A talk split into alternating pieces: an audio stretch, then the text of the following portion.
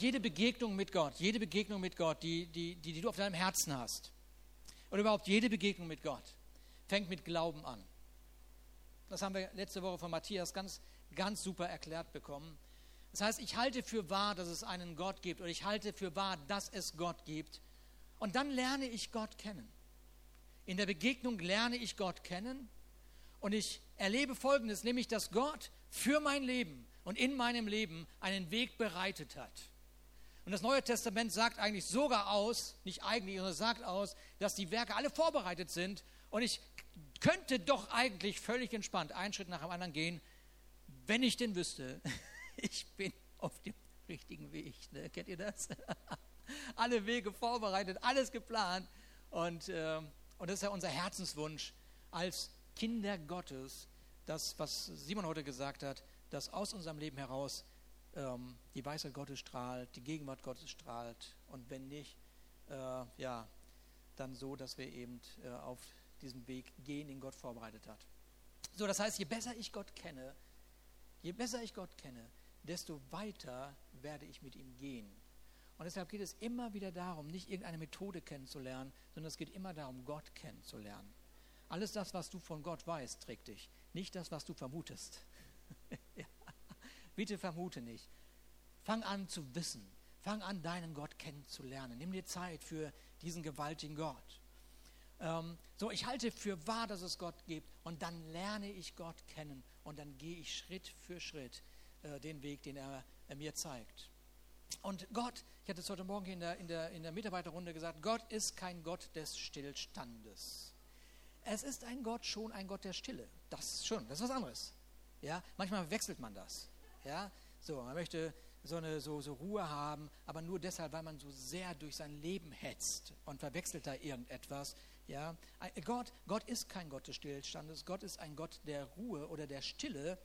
Ähm, aber es ist so, dass wenn wir äh, vor Gott kommen, in seine Stille, in seine Ruhe, was dann passiert, ist folgendes, nämlich dass du wahrnimmst, was auf dem Herzen Gottes ist. Und mit dem, was du dann wahrgenommen hast, kommst du raus aus, aus, dieser, aus, aus dieser Begegnung und dann fängst du an, etwas von dir zu geben, nämlich weil du weißt, was Gott in dein Leben hineingelegt hat.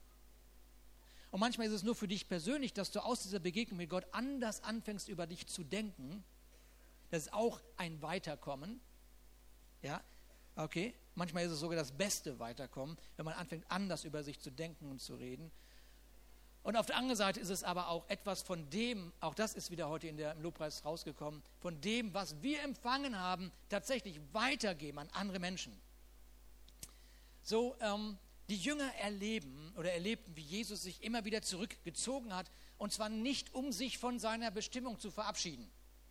Er ist nicht zu seinem Vater gegangen und gesagt, jetzt reicht's mir. Die hören ja sowieso nicht.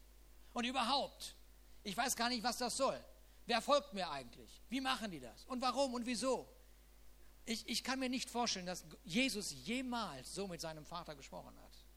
Äh, ihr auch nicht, oder? Nein. Äh, das, das ist absolut undenkbar.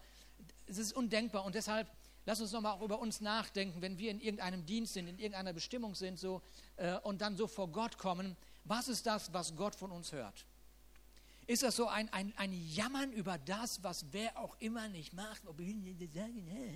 Oder, oder ist es eher so ein Ausrichten auf das, was Gott mir zu sagen hat, damit ich wieder in diesen Alltag eintreten kann, um weiterzugeben, weiterzugeben das, was auf dem Herzen Gottes ist? Denn ich warte etwas, was ich seit 20 Jahren jetzt wirklich verstanden habe. Ich kann kein Herz verändern.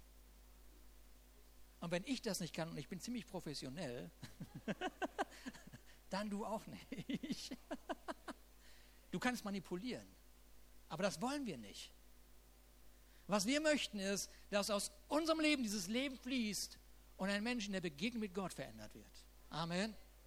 Okay, deshalb denk nochmal darüber nach, wenn du also in irgendeinem Dienst bist oder in irgendeiner einer Funktion bist oder so. Das kann auch übrigens nicht nur mit Gemeinde zu tun haben, sondern auch mit der Arbeitswelt.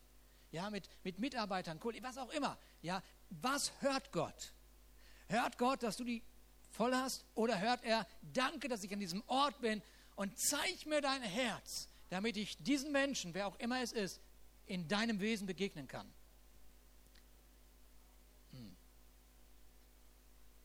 Es sollte eine Predigt werden und keine Bibelschule, aber wir gucken mal, was passiert heute, ja? Okay? So. Ähm, als Gott auf den Glauben von Abraham gestoßen war, lass uns das mal so tun, als wenn Gott darüber gestolpert wäre, ja? So. Manchmal hat man ja so das Gefühl, dass Gott über einen stolpert, dass er endlich wird er aufmerksam auf mich. Dabei ist es doch der Glaube, der Glaube, ja, der Glaube zieht die Aufmerksamkeit Gottes, können wir vielleicht so sagen.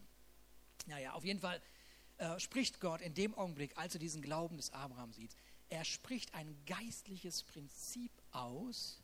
Und dieses geistliche Prinzip gilt für jeden, der durch den Glauben an das Werk von Jesus Christus von Gott und durch Gott gerecht gesprochen worden ist.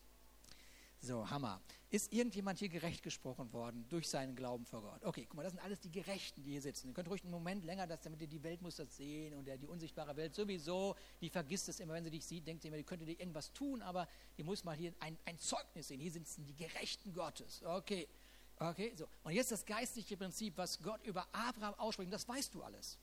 Ich spreche überhaupt gar nichts Neues an. Das ist das uralter Kaffee irgendwie. So, ja. Und das geistige Prinzip drückt aber die große Leidenschaft Gottes aus, und zwar für dein Leben und für das Leben dieser Welt. Und er sagt folgendes, ich will dich segnen und du sollst ein Segen sein. Hast du schon mal gehört?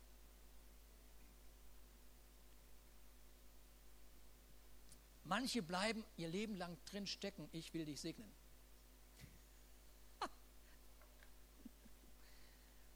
Manche bleiben echt drin stecken ich will dich segnen. Gott, du hast so gesagt, ich will dich segnen. Ja, ich will dich segnen.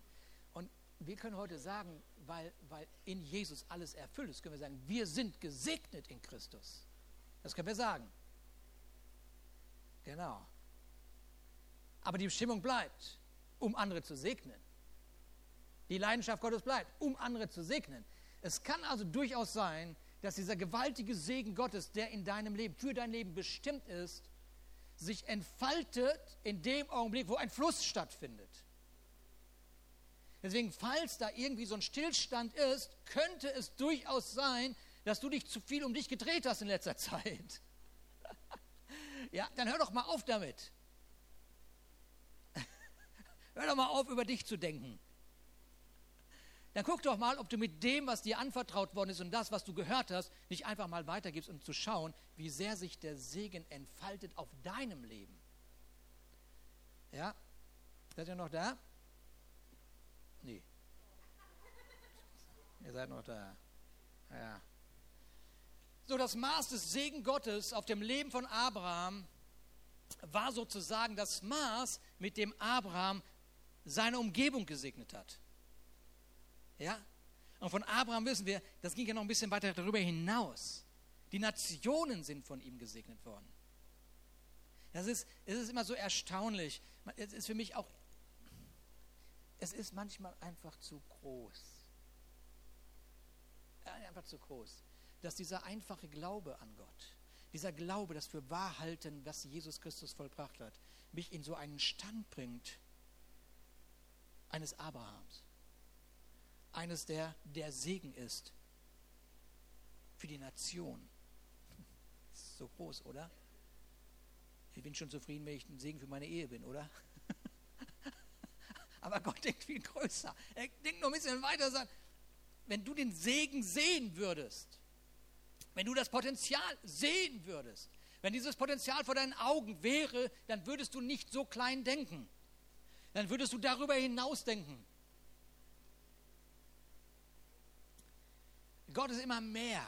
Gott ist dieser Wegbereiter. Gott ist jemand, der sagt, komm, lass uns noch einen Schritt weiter gehen, noch einen Schritt weiter. Lass uns noch mehr überraschen. Und die Jünger, die erkennen, dass Jesus aus seiner Beziehung mit seinem Vater, nochmal, aus der Beziehung zu seinem Vater individuell für jeden anders, aber so besonders Segen weitergegeben hat. Da war kein Schema. Da war keine Methode. Da war aus der Beziehung heraus ein klares Wort, wie der oder jener Person oder Situation begegnet werden sollte. Es gibt einfach und es gab einfach keine Methode, die sie da ersehen konnten, um dann irgendwann zu sagen, okay, falls Jesus mal geht, habe ich hier einen Sieben-Punkte-Plan, so, ja, und, äh, und dann könnte ich noch einen Sieben-Punkte-A-Plan machen und Sieben-Punkte-B-Plan machen, Sieben-Punkte-C-Plan und irgendwann äh, verdiene ich mal großes Geld damit, weil ich bin der Einzige, der den Sieben-Punkte-Plan hat. Ja? Blödsinn. Die Religion, aus der sie kamen, das, da war das so. Da gab es einen Punkteplan. Da gab es ein, ein, ein Abarbeiten von Listen und was sie aber wahrgenommen hatten, dass sie durch dieses Abarbeiten von Werken, um irgendwie den Segen zu bekommen, zu Sklaven wurden von Werken. Man war beschäftigt, irgendwie Gott zu gefallen. Man war beschäftigt, irgendwie alles richtig zu machen. Und so, so wurden sie diese Sklaven, die eben nicht zur Ruhe kamen oder in die Ruhe geführt wurden, was sie bei Jesus sahen. Also sie erkennen, dass Jesus aus seiner Beziehung heraus jedem Menschen auf seine besondere Art und Weise begegnet. Und dann ist es ja klar, das haben wir schon ganz oft gehört hier in der Gemeinde, das ist doch ganz logisch, wenn du siehst. Also das ist jetzt irgendwie scheinbar die Methode. Also Jesus betet, kommt aus dieser Zweisamkeit mit seinem Vater raus und dann berührt er Menschen und du möchtest Menschen berühren, weil du Menschen liebst. Dann, dann, dann ist doch ganz logisch, dass du zu Jesus gehst und sagst, pass auf Jesus.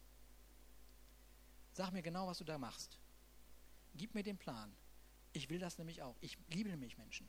Und ich möchte nicht, dass Menschen verloren gehen. Aber gib mir deinen Plan. Ja, könnt ihr mir folgen? Ja, hättet ihr auch so ein Herz, zu wissen, was Jesus da gebetet hat oder was er da gemacht hat? Ist irgendjemand bei mir?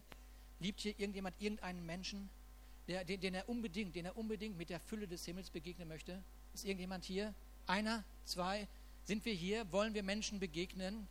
okay, dann ist es doch nur selbstverständlich, dass man genau guckt, okay, Jesus, wie hast du das gemacht? Und dann ist doch nur selbstverständlich, dass man, dass man ihm folgt und sagt, okay, ich bin Nachfolger von diesem Jesus. Und es ist keine, keine Frage, dass man, dass man sowieso dann darauf kommt und sagt, okay, das ist, scheint die Methode zu sein. Gib mir die Methode, Jesus, und wenn du betest, dann erklär mir, wie du betest. Weil ich kann beten. Kann irgendjemand beten hier? Okay, wir können also beten. Wir können beten, also gib mir die Methode, wie du betest.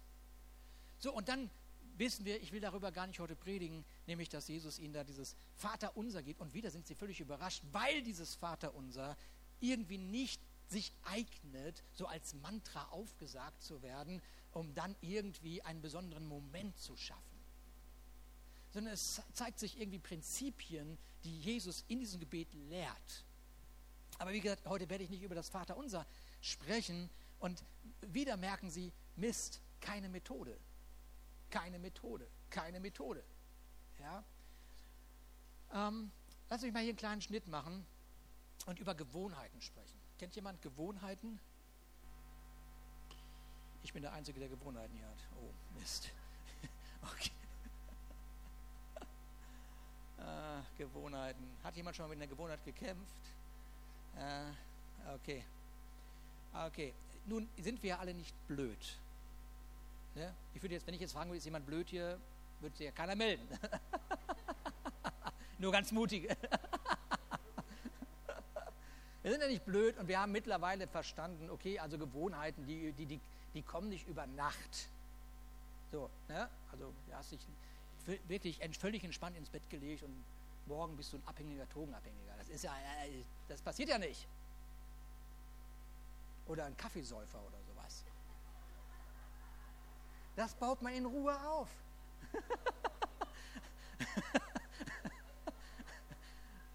ja, man baut in Ruhe seine Gewohnheiten auf. Manchmal heimlich, ne? manchmal auch richtig offiziell. Also haben wir erkannt, Gewohnheiten ist, ist jetzt irgendwie kein, kein Wunder, sondern Gewohnheiten, das sind einfach Entscheidungen, die sich wo ich entschieden habe, sie zu wiederholen. Na? Okay. Mit anderen Worten, also die Gewohnheit, schlecht über sich zu denken, Gewohnheit folgt über eine Entscheidung. Ich denke schlecht über mich. So.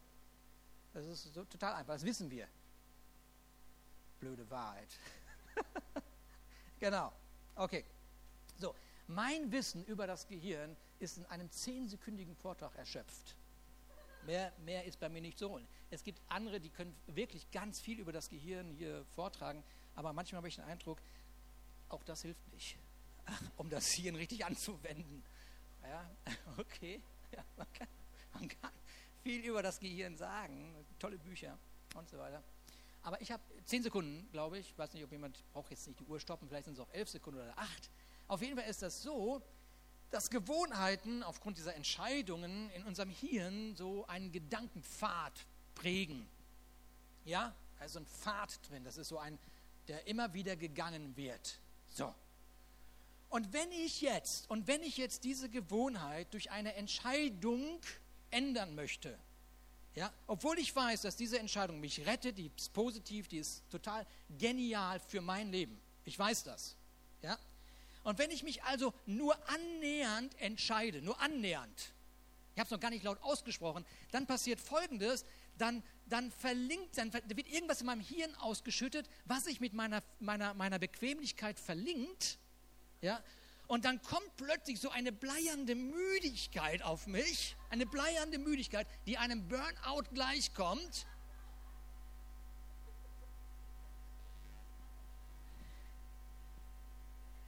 Und dann, ah nee, heute nicht. Morgen ist auch wie, morgen ist sowieso viel besser. Und wenn wir schon dabei sind, dann sollte auch eine Woche so anfangen und nicht ein Freitag. Okay. So, ihr wisst alle, von was ich spreche, haben wir alle schon mal erlebt, diese bleiernde Müdigkeit nur wegen der blöden Entscheidung. Und diesem Ich mache es doch nicht. Also viele Veränderungen finden nicht statt, weil man nicht bereit ist, das Gewohnte zu verlassen, um das Neue zu erleben. Ja? Also man möchte das Neue. Es ist ja nicht so, dass man nicht das Neue möchte äh, oder diese Veränderung möchte, aber irgendwie ist man auch einfach zu bequem, da was abzulegen. Und jetzt kommt, jetzt kommt etwas, was ich im Alten Testament gefunden habe, was äh, auf vielen Geburtstagskarten wie immer steht, wenn man äh, sich das wünscht und anderen wünscht und, und damit immer Eindruck schindet. Seid ihr bereit für diesen Vers? Einige können ihn auswendig. Jesaja 43, Vers 19. Denn siehe, ich will ein neues schaffen, jetzt wächst es auf, erkennt ihr es denn nicht? Ich mache einen Weg in der Wüste und Wasserströme in der Einöde. Schöner Vers, oder? Der baut doch auf, oder? Es ist doch, ist doch genial, wenn man so einen Vers zum Geburtstag geschenkt bekommt oder in einer Situation, wo gerade alles runter und drüber geht. Dann kriegst du so einen Vers und du bist total erhoben und du, ach, das tut gut. Okay, Gott macht was Neues. So, jetzt ist der, ist der, ist der Jesaja aber, und das muss man manchmal so die, die Zusammenhänge sich auch mal angucken, der Jesaja war also ein Prophet im Alten Testament für das Volk Israel und er hatte das Vorrecht, einen Blick in die Zukunft zu werfen. Es ging nicht um jetzt, es ging um die Zukunft.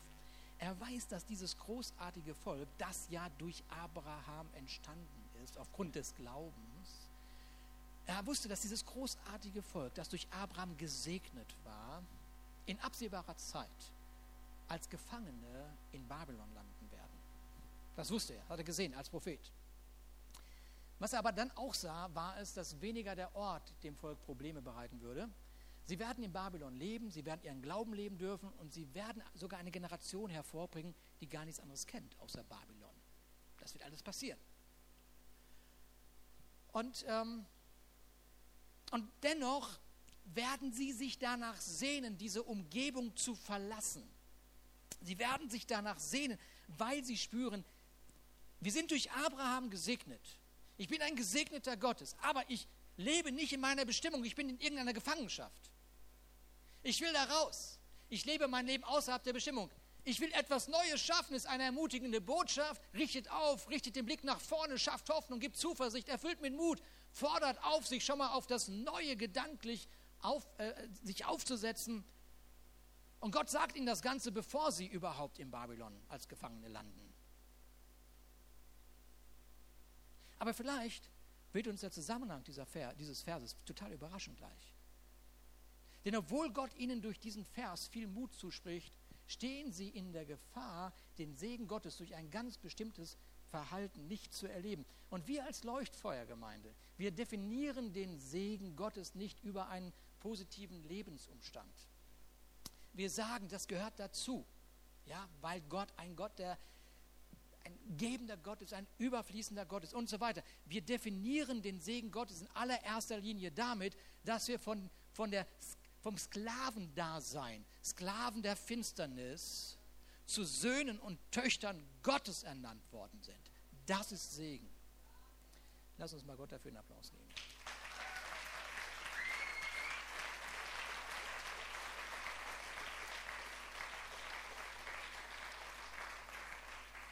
So als Söhne und Töchter Gottes gehört uns also der Segen. Ja, und wenn, wie, na, ich wiederhole es nicht. Gut. Ein gesegneter Lebensstil hat also zunächst einmal etwas mit deinem Sein zu tun und nicht mit deinem Kontostand.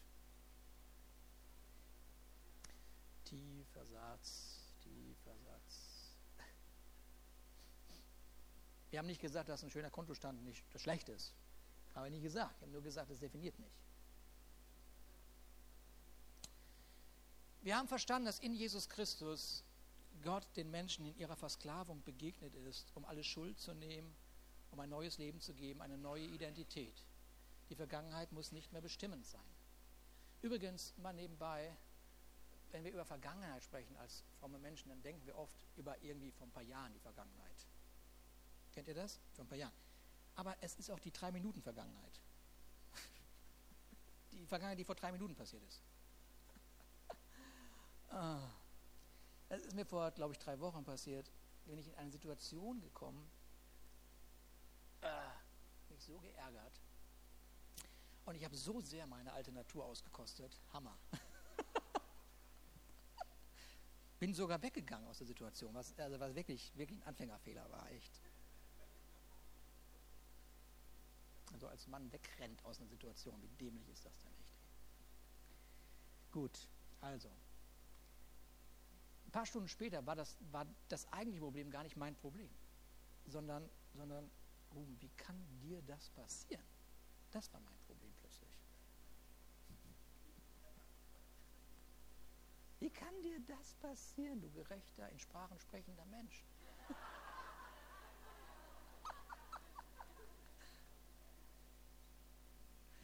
Ist ja für mich überhaupt kein Problem, irgendwo hinzugehen, mich zu entschuldigen. Habe ich auch alles sofort gemacht.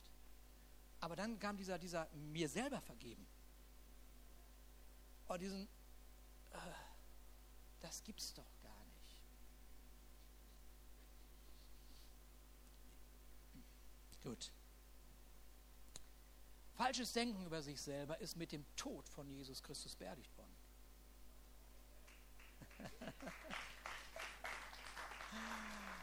genau. Und ja, mit der Auferstehungskraft in mir ist neues Denken möglich. Amen. Und deshalb, deshalb, und ich, deshalb sind dann diese Verse aus Römer 8, Vers 31 bis 35 prädestiniert, in solchen Momenten zu lesen. Was sollen wir hierzu sagen?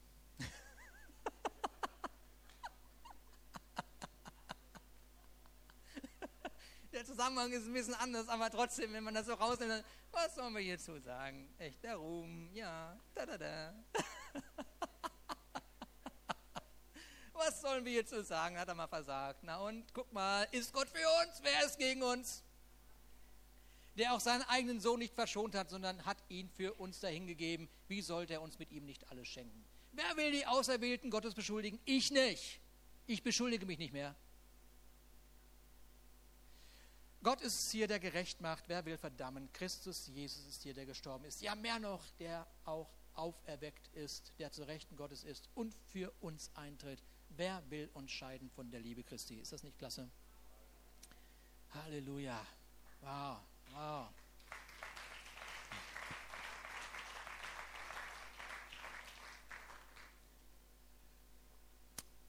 So, Gott hat alle Schwierigkeit auf sich genommen, um seinen Segen zu in meinem Leben, in deinem Leben freizusetzen und durch dich und durch mich freizusetzen. Nur, es ist so, wir haben jetzt gerade dieses Bild von Israel und Jesaja irgendwie in der Zukunft wahrscheinlich Gefangene, nur weil man durch den Glauben an Gott gesegnet ist. Ja, heißt es noch lange nicht, dass man nicht auch gleichzeitig in irgendetwas gefangen sein kann. Ja? So, mit anderen Worten, irgendwelche Gewohnheiten, die das Leben zerstören.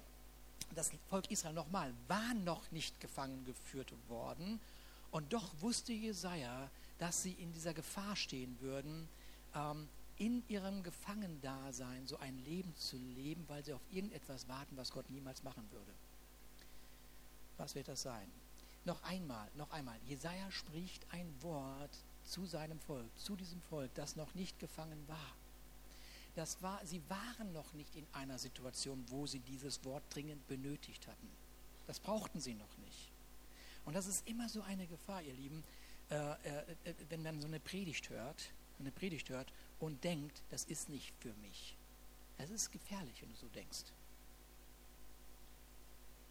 Weil Gott dein ganzes Leben sieht. Und wenn er heute ein Wort spricht, was für dich heute überhaupt gar nicht relevant ist, solltest du dir doch ein paar Notizen machen, weil morgen könnte es relevant werden. Okay? Einfach mal so einen Satz aus der Predigt mit aufschreiben, nicht für mich, ich habe das hier alles, sondern für dich, für, für morgen, für übermorgen. Wisst ihr, diese, diese, diese, diese, das kommt ja nicht vor in dieser Gemeinde, aber vielleicht, wer weiß es ja nicht, woanders. So, ja, so nach dem Gottesdienst, oh, hat mich heute gar nicht abgeholt. Hat dich gar nicht abgeholt. Hat dich nicht abgeholt. Ja. Aber vielleicht deinen Nachbarn. Und vielleicht wirst du morgen zu deinem Nachbarn gehen, dann kannst du ihm mal deine Predigtnotizen geben, weil war doch ein bisschen was, was mich jetzt erinnert, dass ich doch jetzt Hilfe brauche. Und es kann sein, dass dem Volk Israel das genauso gegangen ist. Da spricht jemand von der Zukunft, dass irgendwann in der Zukunft dann, da, da, da, da, da, da, dann schaffe ich was Neues. Ja, ich brauche jetzt nichts Neues. Alles gut, irgendwie, wir gehen so unseren Weg und äh, wird schon.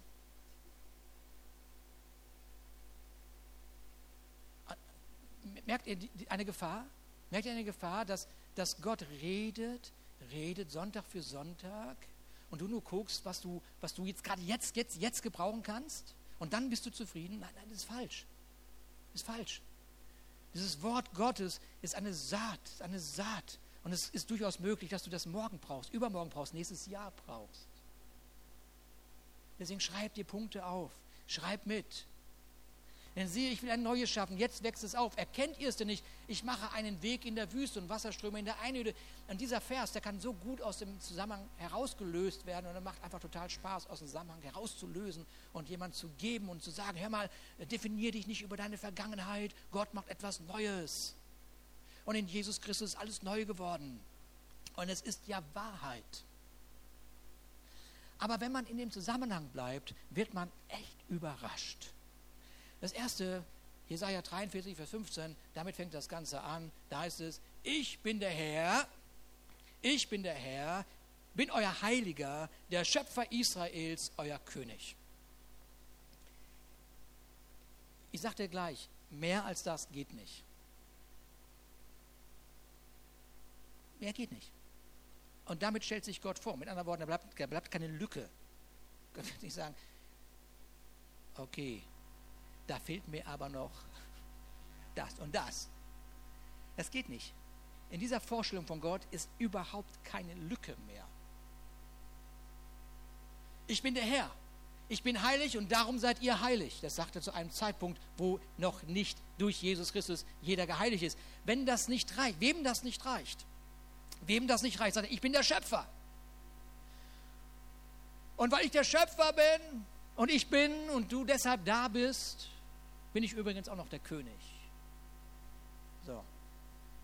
Damit ist erstmal die, die, die, es ist schon mal eine Grundlage für spätere Diskussionen, die man auf jeden Fall verliert. Aber ist ja egal. Und dann geht der nächste Vers. Und jetzt ganz vorsichtig klicken. Nur ein Vers klicken. Ein Vers klicken. Ein Vers. Dann fängt er an. Machen wir einmal weiter. Vers 16 bis 17, so spricht der Herr, jetzt offenbart er ihnen, wie er, welche Wunder er vollbracht hat. Welche großartigen Wunder. Ich bin der Herr, der einen Weg im Meer bahnt. Und sofort werden alle Israeliten erinnert, ja klar, der hat einen Weg gebahnt durch das Schilfmeer. Die Ägypter waren hinter uns. Das war nicht so ganz ohne diese Situation. Wir wurden schon ein bisschen nervös. Plötzlich bahnt sich das Wasser Wasser wird auseinander, sind Mauern, wir können da durch, wir drehen uns um, der Streitwagen und Rosse ausziehen lässt, Herr und Macht, dann liegen sie miteinander. stehen nicht mehr auf, sind erloschen wie ein Docht verglimmt. Zack, er gibt er weg. Erinnerung an großartige Wunder der Vergangenheit. Wow, Gott ist großartig. Gott ist gewaltig. Ich bin euer Gott, ich bin euer Schöpfer und das habe ich in der Vergangenheit für euch getan. Und jetzt in meiner Vorstellung, in meiner Vorstellung ist jetzt eigentlich folgender, folgendes, dass ich jetzt sage, okay, also das doch der nächste Vers müsste doch lauten, noch nicht machen, der nächste Vers müsste doch eigentlich lauten, also ich habe euch, ich bin Gott, ich habe euch aus der Versklavung herausgeführt, denkt an das Meer, das ich geöffnet habe, wo ihr durchgehen konntet. Und, und, und jetzt, jetzt macht euch keine Gedanken für die Zukunft, denn ich schaffe etwas Neues. Seht ihr das nicht? Das wäre mein nächster Vers, wenn ich die Bibel hätte schreiben dürfen. Durfte ich aber nicht. Könnt ihr dem folgen? Würdet ihr das in etwa auch so euch vorstellen können? Siehe, ich schaffe etwas Neues. Dass man sagt, ich bin Gott, ich habe euch bewahrt in der Vergangenheit, ich weiß, was in der Zukunft kommt, kein Thema. Lass mal den nächsten Vers.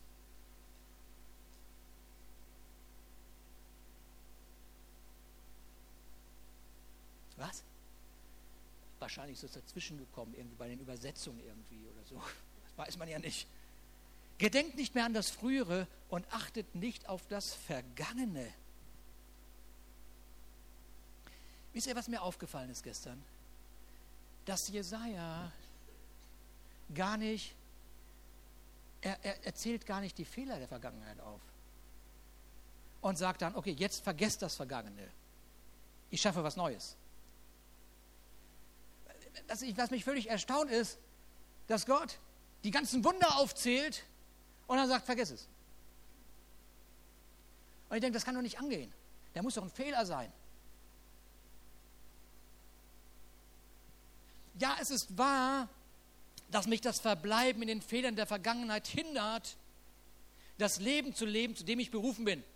Aber Israel, wenn du in Babylon sein wirst, dann stehst du in der Gefahr, darauf zu warten, dass Gott das Wunder der Befreiung auf die gleiche Art und Weise durchführen wird, wie damals, als er dich aus Ägypten herausgeführt hat. Das ist eine Gefahr. Siehe, ich wirke Neues. Jetzt sprost es hervor. Du sollst, solltet ihr es nicht wissen, weil ich bin, der ich bin? Ich will einen Weg in der Wüste bereiten und Ströme in der Einöde. Erinnere dich gerne daran, dass ich dir einen Weg durch das Wasser gebahnt habe, aber die Situation, in der du jetzt bist, braucht ein anderes Wunder. Lass uns nicht bei den Fehlern stehen bleiben, aber was ist, wenn Gott sagt, schau nicht mehr auf die Wunder der Vergangenheit, denn ich will etwas Neues schaffen, um dich zu überraschen. Ich mag keine Methode und ich mag auch keine Gewohnheit. Ich will was Neues schaffen. Ich will dir was Neues geben, denn ich bin ein Gott, ich bin der Schöpfer des Himmels und der Erde. Und was meinst du wohl, was ich alles an Möglichkeiten habe?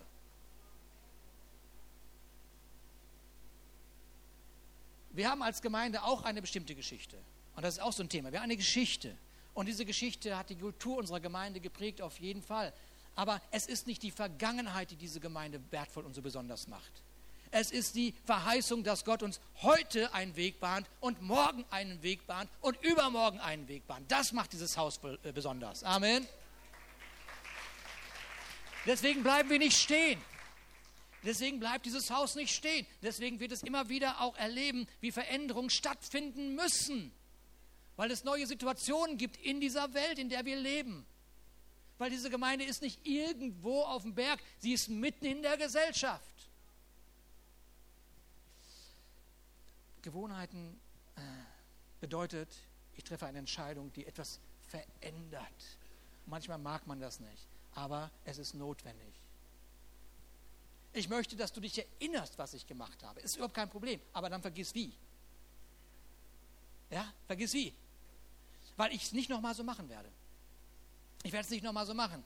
Und ich kann mir gut vorstellen, guck mal, was passiert, ist doch folgendes. Sie sind dann später in der Gefangenschaft und es, es, äh, irgendwann werden sie wach und merken, ja, also es ist doof. Also wir können zwar so leben, wir, sind, wir können unseren Glauben leben, wir können alles machen, aber irgendwie sind wir außerhalb der Bestimmung. So. Und es ist doch ganz klar, dass man jetzt anfängt zu rufen, Gott, jetzt ein Wunder. Oder man setzt sich zusammen und erzählt sich, wie das früher so war. Kannst du dich noch erinnern, Mose, so wie der aufgeht, ja, wie das war mit Mose, hier aus Ägypten rausgeführt und so. Und wisst ihr, was wir brauchen? Wir brauchen so einen Mose. Wir brauchen einfach einen Mose. Das ist so typisch. Wir brauchen irgendeinen Mann, wir brauchen irgendeine Frau, weißt du, die auf der die so wirklich der Salbung ruht so. Ja. Wir können ja mal gucken, ob irgendein Gesicht hier gerade glänzt. Irgendwie. Jetzt nicht vom Schweiß, sondern jetzt von der Gegenwart Gottes. Und das ist er. Das ist sie. Und die wird uns schon aus Babylon dann führen. Wir warten auf einen Mose. Ist das nicht typisch? Als die Jünger die Wunder wahrnahmen, die Jesus gewirkt hat, sollten sie lernen, nicht an eine Methode zu glauben, sondern an die Quelle des Lebens. Okay? Denn siehe, ich will Neues schaffen. Jetzt wächst es auf. Erkennt ihr es denn nicht? Ich mache einen Weg in der Wüste und Wasserströme in der Einöde. Was hält dich davon ab, zu erkennen, was Gott tut? Vielleicht, weil du erwartest, dass er es genauso tut wie damals. Du erwartest, dass Gott genauso ist wie damals. Und du wartest genau auf diesen, dieses Vorgehen. Aber Gott sagt, nee, langweilig. Kein Interesse. Aber solange du mich nicht machen lässt, solange du also mir vorschreibst, wie ich jetzt zu reagieren habe, warten wir mal eine Runde. Und noch eine Runde. Und ich warte auf diesen Moment, wo du zur Ruhe kommst.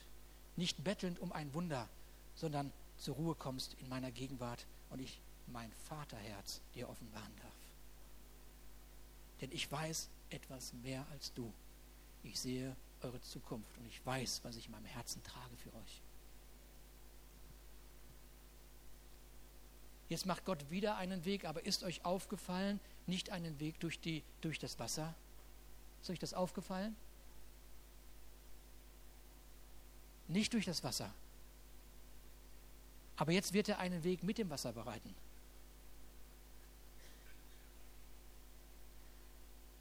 Ströme lebendigen Wassers in der Einöde. Klingelt da nicht irgendwie unser Ohr? Haben wir nicht vor drei Wochen, vier Wochen eine Predigt gehört mit der Quelle des Lebens in mir? War da nicht irgendwas? Wo war die Ernte? Wann ist die Ernte? Zwei, ja? Haben wir aufgeschrieben damals, ne? Zwei haben es aufgeschrieben. Die Ernte ist jetzt.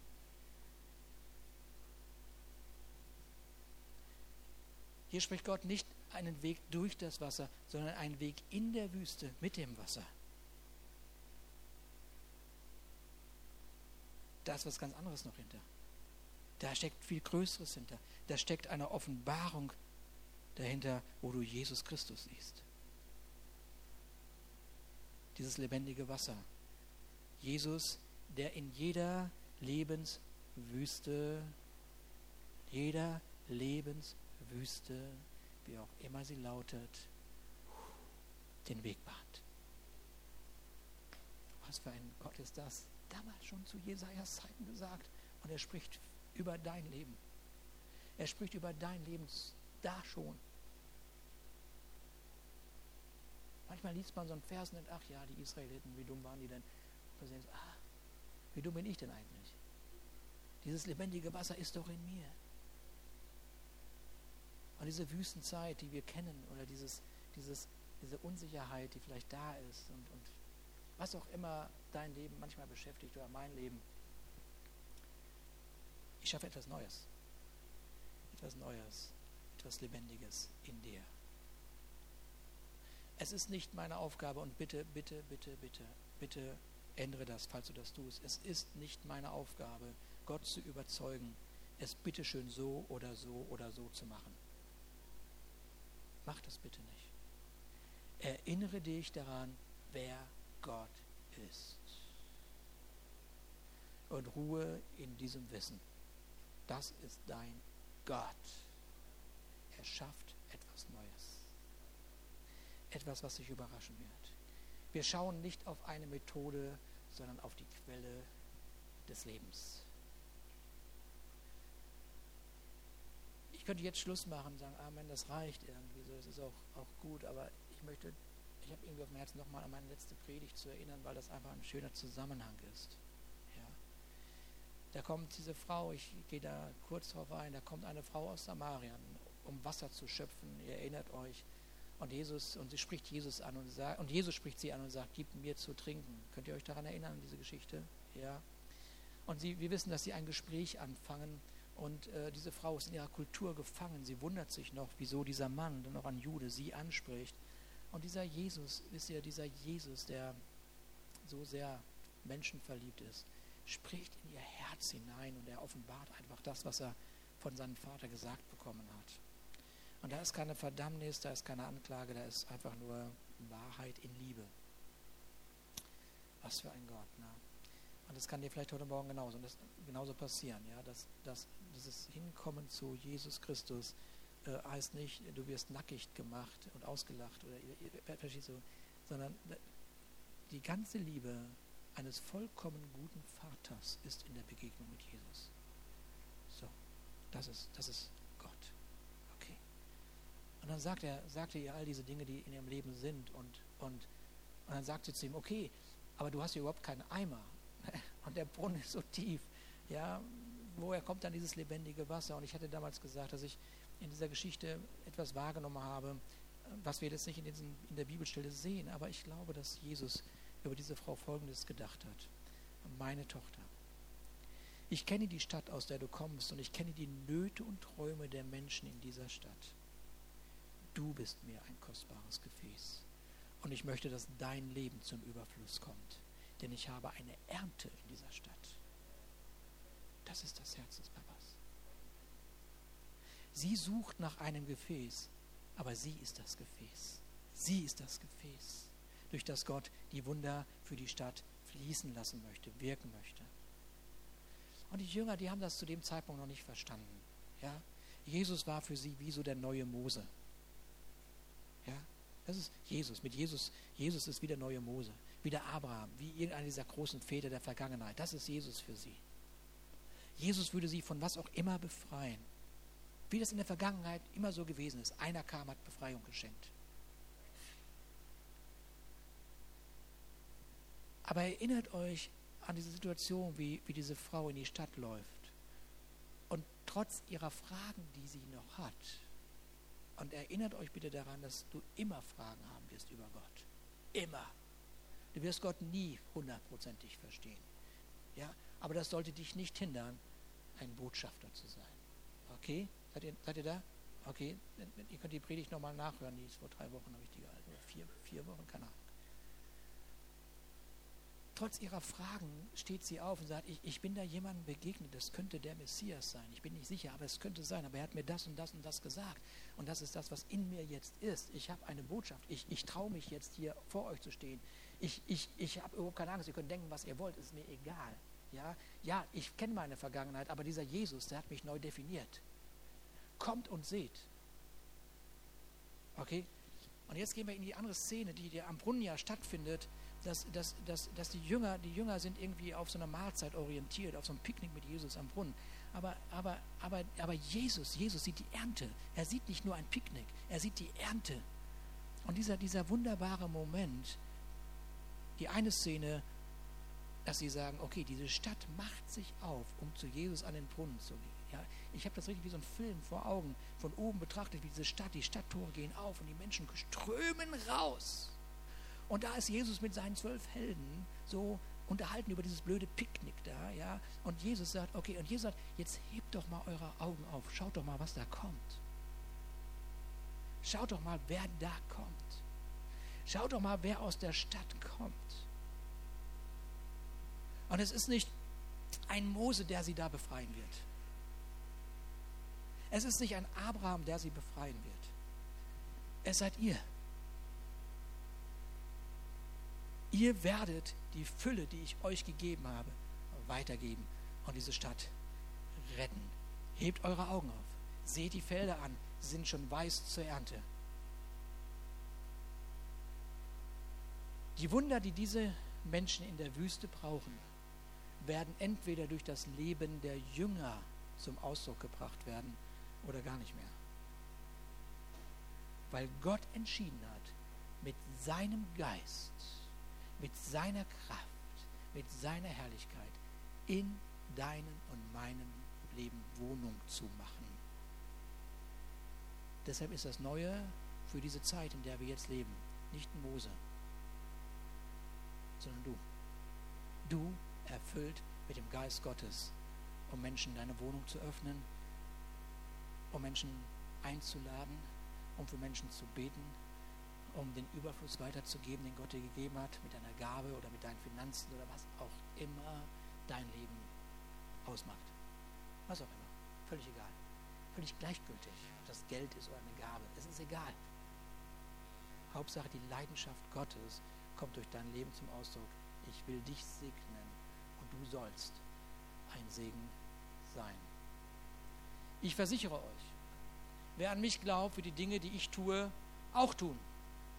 Ja, er wird noch größere Dinge tun, denn ich gehe zum Vater und alles, worum ihr dann in meinem Namen bittet, werde ich tun, damit durch den Sohn die Herrlichkeit des Vaters offenbar wird.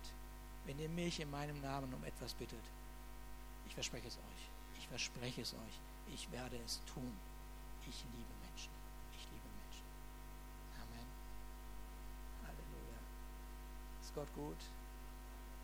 Halleluja. Was für ein gewaltiger Gott. Ich spüre so wirklich diese Sehnsucht Gottes. Ich spüre, ich weiß nicht, wirklich diese Sehnsucht Gottes total gespürt schon bei der Vorbereitung. Diese Sehnsucht Gottes, diese Stadt, dieses Land zu segnen. Vielleicht kommst du, wo auch immer du herkommst, aus welchen Städten, du machst hier Urlaub. Wir sprechen auch von deiner Stadt. Wir sprechen auch von deinem Ort. Ja? Okay, vielleicht bist du deshalb heute hier, um das zu hören, damit du einen neuen Blick bekommst für deine Stadt und für die Menschen, die da wohnen. Ja. Ja.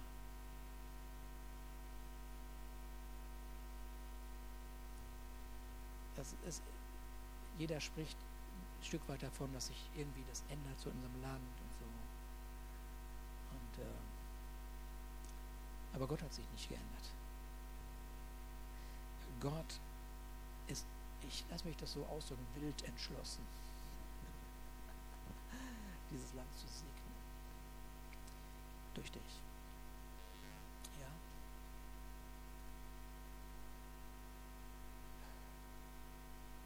Ich weiß nicht, wie die Notizen aussehen, die du dir gemacht hast heute. Ich weiß nicht, was dir wichtig geworden ist, aber es kann sein, dass du auf ein Wunder hoffst, auf einen Weg hoffst, den du dir genau vorgestellt hast, wie es sein muss. Vielleicht kannst du gleich, wenn wir gleich aufstehen und beten, mal wirklich dein Denken ändern. Okay, Gott, ist mir eigentlich egal, wie es ist. Ich weiß, wer du bist. Ich bin gespannt, wie du es machen wirst. Vielleicht bist du hier und sagst also, okay, ähm, ich möchte überhaupt mal diesem Gott begegnen. Ich möchte überhaupt mal diesem Gott begegnen. Ich möchte mal sehen, wie er ist, wie, wie, er, wie das ist, welche Wege er bereitet hat in meinem Leben. Ja, und dann kannst du da gleich eine Antwort drauf geben. Vielleicht werden hier vorne Mitarbeiter stehen, die gerne für dich beten, äh, dich gerne segnen und denen du vielleicht genau mit dieser Frage begegnen kannst. Wie kann ich Gott kennenlernen? Okay. Aber vielleicht, dass noch ein nächster Punkt ist, der, dass, dass du vielleicht zu der Kategorie von Menschen gehörst, die die ganze Zeit sich darum drehen, dass sie gesegnet werden. Und das ist sehr schön. Aber Gott die ganze Zeit sagt, weißt du, komm, gib mal weiter. Gib mal weiter, öffne mal dein Haus. Ja, öffne mal dein Haus für, für was auch immer vielleicht in deiner Gemeinde oder hier in unserer Gemeinde möglich ist. Wir haben hier Dinnerpartys, bauen das alles gerade neu auf und entwickeln das Ganze. Das ist ein Prozess, der uns sehr herausfordert auch aber den wir lieben, weil wir Menschen lieben. Ja, wenn du hier bist und sagst, okay, ich öffne jetzt mein Haus für eine Dinnerparty, ich möchte Menschen willkommen heißen. Ich habe keine Lust mehr, mit meinem Reichtum auf meinem Hosenboden zu sitzen. Ich möchte das weitergeben. Ich möchte mein großzügiges Herz ausschütten. Ja? Damit Gott es sieht, dann kommst du bitte direkt zu mir. Ja. Vielleicht ist es was anderes, wo du sagst, ich möchte an diesem diesem, an dem Werk Gottes beteiligt werden. Ich möchte mitmachen in den verschiedenen Diensten hier in diesem Haus. Nochmal, wenn du aus einer anderen Gemeinde kommst, vielleicht nimmst du das mit und das kennst mal deine Gemeinde und überlegst mal, okay, wo kann ich mit meiner Gabe dort dienen, helfen und mitmachen, äh, um, um, um das, was Gott an dem Ort vorhat, zu unterstützen. Ja, okay. So, und dann, ja, es gibt auch einen Weg, auch bei uns gibt es einen wenn man irgendwo mitmachen möchte, dass man, äh, dass man welche Tools vielleicht lernt, dass man, dass man irgendwas mitbringt an, an Möglichkeiten. Im Lobpreisteam kann nicht jeder mitsingen, könnt ihr euch vorstellen. Das willst du auch nicht, dass jeder mitsingt. So, das ist nur ein Beispiel, ja, okay. Und so, so, wenn wir zum Beispiel über unsere Kinder nachdenken, nicht jeder sollte bei den Kindern arbeiten. Ne? Hättest du auch Panik, wenn du. Ne? So, wir möchten gerne, dass bei den Kindern leidenschaftliche Menschen sind. So ganz klar für Kinder. Und so, so, so bauen wir das Haus hier und lieben Gott und Menschen. Lass uns zusammen aufstehen und vielleicht kannst du äh, auf äh, diese Themen, die ich jetzt gerade angesprochen habe, für dich persönlich, bitte nicht für den anderen, für dich ganz persönlich eine Entscheidung treffen und deine Gewohnheit verlassen. Deine Bequemlichkeit überwinden, diese bleiernde Müdigkeit, die sich gerade auf dich gelegt hat, zur Seite legen. Nicht gleich für einen Burnout sprechen, wenn du dich verändern musst, ja? Sondern einfach nur, okay, ich mache jetzt meinen nächsten Schritt. Ähm, nehmen uns eine Zeit, die Verena hat, ich hatte ein Lied gesucht und, äh, und die Verena hat mir dieses Lied äh, weitergegeben, das ist ganz stark. Ich würde gerne, dass wir einfach, während wir diese Gedanken so durch, durchdenken, ja, die Predigt durchdenken, möchte ich gerne, dass dieses Lied uns begleitet und dann werde ich äh, danach nochmal dieses äh, Gebetslied nach vorne rufen. Aber lass uns erstmal gemeinsam sehen, was Gott durch dieses Lied auch spricht. Shaking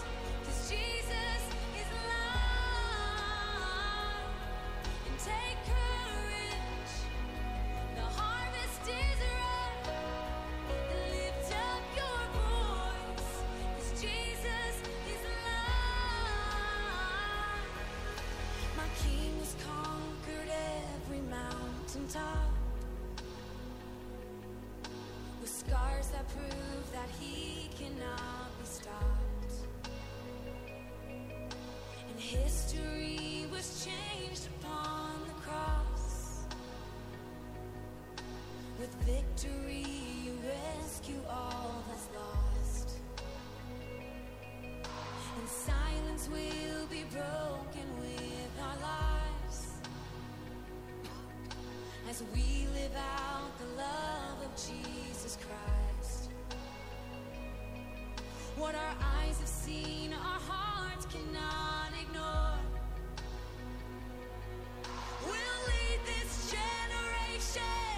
to the glory.